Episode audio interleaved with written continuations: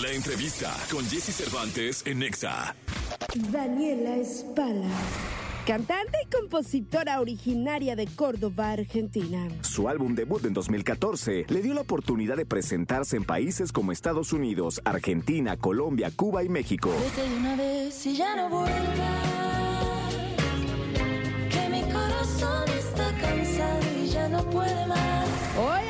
Con Jesse Cervantes, Cenex se regresa a esta cabina para traernos su música, Daniela Espala. Me cuentas del futuro, mira, no la- Daniela Espala con nosotros. ¿Cómo estás, Daniela? Muy bien, Jessy, muy contenta de estar acá. Oye, fíjate que eh, alguna vez tú me platicaste que corres por reforma. Sí, Sí, ¿verdad? sí, sí. Porque yo siempre paso por reforma. Ajá. O sea, siempre me vengo, bueno, ba- bajo por reforma, pero no me dijiste a qué altura. Por el Auditorio Nacional. Por el dijiste. auditorio. Sí. Y ya ves que hay un camelloncito Ajá. y siempre que paso, muy temprano, digo, ¿no será Daniela? No, no, pe- dije, ching, ¿quién sabe a qué hora correrá? No, ahora, ahora en este momento no estoy corriendo. Ay, mira, yo buscando todos Me- no, ¿qué sí, será no. Daniela Espala? Estoy- ahora estoy haciendo pilates. Ah, no, Sí. hombre, pues ahí sí. Ahí no me van a encontrar. No te voy a encontrar nunca. Pero sí, sí. eh, digo, hay, hay épocas. Épocas. Voy por épocas en que me da más para, para salir, correr y. Avísame, bueno, sí. porque yo te... Ay, ¿será Daniela Espala? No, no será Daniela Espala. Oye, ¿cómo estás? Muy bien, muy bien. Qué gusto saludarte. La verdad es que es un placer tenerte acá. Qué bonito nombre tiene tu disco. Gracias. Dara. Dara. ¿Por? Dara es un sobrenombre que me decían en la secundaria. Ah, ¿de veras? Como viene de Daniela. Ah, órale. Eh, la historia completa es que a mí me gustaba mucho el pop gringo en esa época, de Cristina Aguilera, Britney Spears. Y, mm, y entonces era de estas niñas insoportables que quieren pronunciar todo. Ah, el guacho guacho, ¿no? El guacho, guacho. Entonces mis compañeros se reían y me decían, oh, Dara. ¿no? Ah. Y de ahí, claro, yo también, como me gustaba mucho la música, quería mostrarles a todos que a mí me gustaba y que yo quería cantar y que ya tenía como mi vocación Sí. muy definida. Entonces aprovechaba cada momento para, para ponerme a cantar y bailar ahí en el medio del salón o en las fiestas, donde fuera. Oye, dime una cosa. ¿Bailas bien? Intento. Porque digo, si eras fan de, de Britney, de Cristina, Sí, sí, sí. me- seguramente hacías los pasos. Sí, claro. O sea, en, O la- sea, las en- coreografías te las sabías. en las fiestas, sí. En las fiestas, cuando ya todos se cansaban y se sentaban, era el momento en que ponían pop. Y ahí yo tenía la pista libre para mí Y y, te- te arrancaba y me, las metí- me ponía al medio y me hacía toda la coreografía. de- ¿Y ahora cómo andas con la bailada? Bueno, ahora salió un video que es que es pura puro baile, Ah, pura coreografía. El video que salió anoche, sí. Ah, Sí. mira. Eh, me gusta mucho, me- obviamente. ¿Te gusta me- mucho bailar? Sí, me gusta mucho bailar. Hago lo que puedo. Eh, Tengo una, una coreógrafa que es, que es muy buena, que se llama eh, Brigitte Catán, que es chilena, y, y ya está, ha estado trabajando conmigo todo este nuevo, este nuevo proceso. Estuvimos juntas en el Metropolitan y ahora hizo el, el último video. Ah, pues muy bien, te voy a ver bailar, caray. Sí, me va a ver bailar. Sí, a ver si algún día voy a un salón de baile y digo, ¿no será Daniela? Así como la corrida, ¿no? Como la corrida. Oye, pues qué bonito nombre. La verdad es que Dara me parece un nombre muy interesante para un disco. Gracias. Oye, y cuéntame del, del, del, del álbum. Eh, Viene precedido de cinco sencillos. Sí, El que sale es el sexto. sí. Y te preguntaba yo antes de entrar al aire, porque hoy es muy común que los artistas eh, saquen y saquen y saquen música. No, digo, sacan un sencillo y luego al otro mes un sencillo. Y al mes número 10 ya tienen 10. Ah, mira, pues este es un disco, ¿no? Y lo encapsulan como en un disco. Sí. Y sin, sin haber pensado, eh, lo lanzan. Este eh, no es el caso. Este no es el caso. A mí me pasó eso con puro teatro. Ok.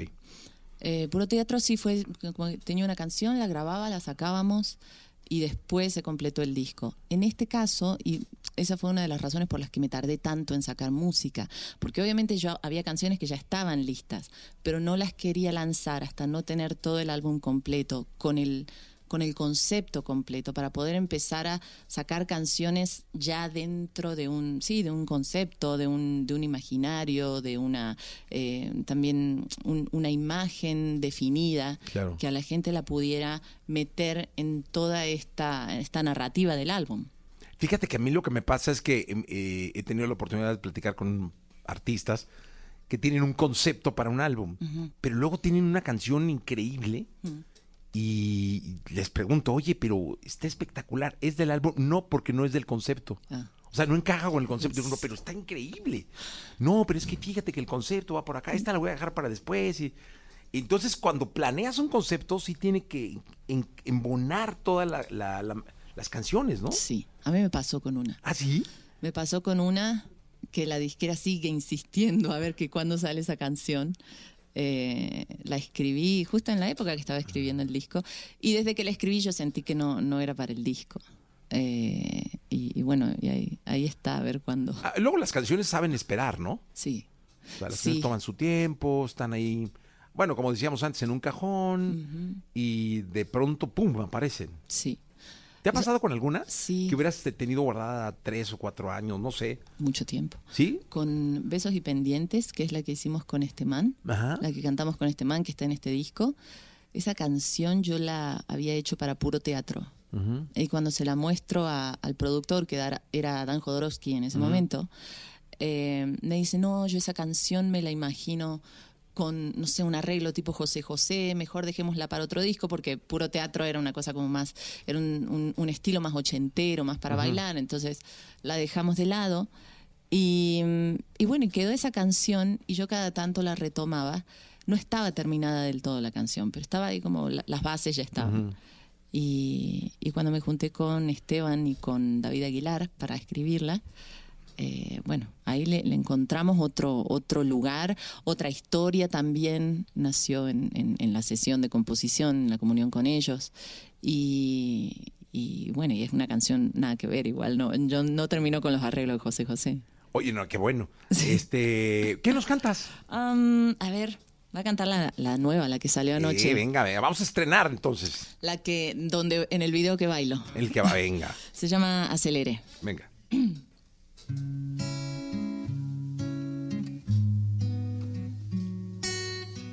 Demasiadas palabras de amor que yo te dediqué con dolor. Te juré no guardaba rencor y al final te decía lo peor.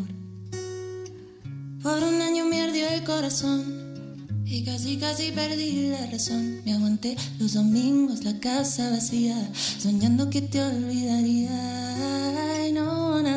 Que hacer que dar la vuelta.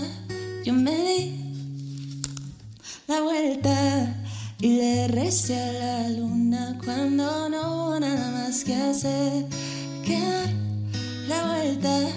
Yo me di la vuelta y sin querer y sin darme cuenta solo aceleré. Por una respuesta, quise avanzar pero viví en reversa. Fui por esa avenida ciegas, ni una señal que me ayudara de fuera. Y no hubo nada más que hacer que dar la vuelta. Yo me di la vuelta y le recé a la luna cuando no hubo nada más que hacer que dar la vuelta. Yo me di la vuelta y sin querer y sin darme cuenta solo aceleré y no le tuve miedo a las heridas. Una por una yo enfrenté y vi que ya no estaba tan perdida. Dejé que me arrastrara el viento hasta la próxima salida. Y yo aceleré, aceleré Hasta que se hizo de día solo aceleré Y no le tuve miedo a las heridas. Una por una yo enfrenté. Y vi que ya no estaba tan perdida. Dejé que me arrastrara el viento hasta la próxima salida. Y yo aceleré, aceleré hasta que se hizo de día. Que se hizo de día. Mm. Ah, qué bonita canción. Daniela Espala con nosotros. Oye, Daniela, vaya mes de noviembre que tienes, ¿eh? Lleno de trabajo. Sí, Qué bárbaro. El 4 estás en. Lo voy a decir yo por si no te lo sabes. ¿Te lo sabes de por memoria? favor. Sí. A ver, ay, ay, a ver, échale. A ver, mira, 4 de noviembre Ciudad Juárez, Festival Borderland. ¡Ole! 9 de noviembre en Mérida, el 10 de noviembre, no, perdón, 10 de noviembre en Mérida. 11 de noviembre. dónde? En Mérida voy a estar en el Teatro Álamos. No, el Teatro Daniel Ayala. Ay, bien, ahí va, ahí va. Esto es como una prueba, ¿eh? ¿Ves? Ahí va. Venga, Entonces, venga, vámonos. 10 de noviembre Mérida, Teatro Daniel Ayala. 11 de noviembre Cancún, Teatro Álamos. Bien. 16 de noviembre, ¿sí? Bien, bien, sí, bien, bien. Mexicali, Bien. en el Cine Curto. Bien. 17 de noviembre Tijuana, en el Black Box. Oye, qué memoria. Ahí voy. Eh, ¿La de diciembre es el 1 o el 2? No, tú sabes, yo no sé. El 2 de diciembre. No, el 1 de diciembre. El en 1 de Puebla, diciembre, en Puebla, sí. En el Auditorio CCU. Sí, bien, muy bien. Y el 8 de febrero en el Auditorio Nacional, acá en la Ciudad de México. Tres, eh, tres meses del auditorio. Pues ya es noviembre, Sí, diciembre, sí. enero. Estás a tres meses del auditorio No nacional. falta nada. Nada. No. O sea, realmente. Y digo, lo bueno es que eh, cuando estás trabajando de esta manera, Hmm. pues es, es una forma de estar, eh, pues, si no ensayando, calentando Claro, sí. la música, Sí. el escenario, Mm. eh, los movimientos, las, las canciones, todo esto, ¿no? Totalmente, cuando el show se viene haciendo y haciendo y haciendo, no es, la, no es lo mismo cuando el show se hace la primera vez que cuando el show ya está en el número 7 de la gira. Oye, ¿no? pero la verdad es que noviembre está muy movido. Sí. Qué Sí, bueno. Y eso quiere decir que no solo eh, estás presentando nueva música, sino que estás presentándote ante México porque pues, Claro. le estás dando la vuelta, ¿eh? Sí. Vas sí, sí, desde el sí. sur hasta el norte, a Mexicali. Sí, O sea, cruzas el país. sí. Y el año que viene se vienen también nuevas fechas que estamos ya muy prontos a anunciarlas, así que Mira, ahí te saludan de Guadalajara, de aquí de la Ciudad de México, de Monterrey, de Puebla, de Cuernavaca, de Colima, de Querétaro y de Mérida. qué lindos. Hola a todos. Sí, pues qué bueno que están ahí. Tienes que ir a Cuernavaca, por acá no está Puebla, yo que entra, ¿no? Sí, yo creo que sí. Sí, en una segunda vuelta. Esto es como la, la primera parte de la gira, pero sí, seguro Claro, va a las- entrar Cuernavaca, Monterrey, Guadalajara. Son lugares Sí. que, que es importante tocar ahí de pronto. Claro, sí, sí. Oye, ¿qué, sí. qué más nos cantas, Daniela? A ver, ¿qué será? ¿Flores? Sí, venga. Venga. Que recién tuve que cortar, la gente que está escuchando la radio no lo va, no lo va a entender, pero tuve que cortar la, la canción a la mitad para sacarme los audífonos porque estaba... Ni se notó. Me hacía un poco de, un poco de lío en la cabeza. Siento aquí el dolor otra vez. Yo que me juraba libre y más allá del ayer. Yo que me creía lejos de ti. Sin más que decir, mírame aquí cantando historias viejas. Pasa que resulta que ayer me acordé de los regalos que solías hacer. Uno por cada caricia forzada. Cada paso que dabas con disimulo hacia la puerta. Y así justo antes de dormir. Volvieron los recuerdos de esas noches cuando tú traías flores y llenabas la casa para tapar que en realidad no me amabas. O era un intento para dar aliento a una ilusión que ya agonizaba y tú traías flores y volteabas la cara para evitar que un día yo adivinara tus planes secretos de ir con el viento y al fin librarte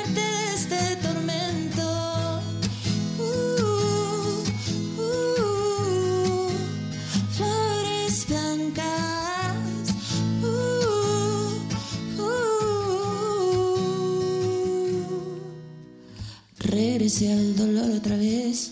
Regresé en caída libre como el vicio más cruel. Regresé por la costumbre quizás. No voy a negar que le agarré cariño a esta pena.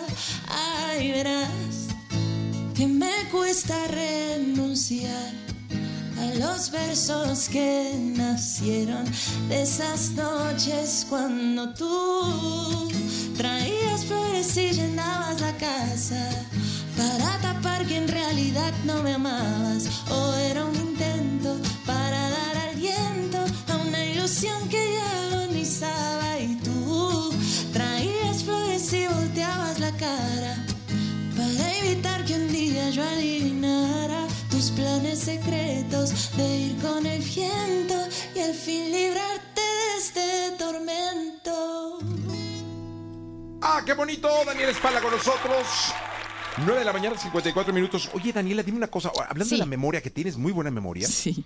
¿Cuántas canciones te sabes? No, según la época. A ver, cantar. Cantar, así que en un show este, voy a cantar 30, o no sé. Sí, eso es- sí puedo hacerlo. Creo Tre- que 30 en un show podría. Ay, Sí, claro. El tema es que los nervios son los que te juegan una mala pasada. Porque O sea, si los nervios llegan a hacerte que se te olvide una canción. El otro día en el Metropolitan, Ajá. eh, que tocamos, que fue, fue un concierto muy lindo, en realidad no sé si fueron los nervios o el cansancio. Hacia el final del show, mi cerebro dijo, bye bye, No. te cuidas. sí. No. O sea, como que un- la, la última canción, que es una canción que, o sea, imagínate, la canción del final me la sé porque es con la que cierro todos los shows, una canción, es Vete una vez, que la canto desde hace mucho tiempo. Y, y me confundí en una cosa como que canté el final del canté el final del coro a la mitad del coro. ¿Entendés? Entonces como que de repente dije, uy, no, y la- claro, y ahí cambia también la armonía. Entonces ahí fue que me di cuenta de que estaba cam- cantando mal.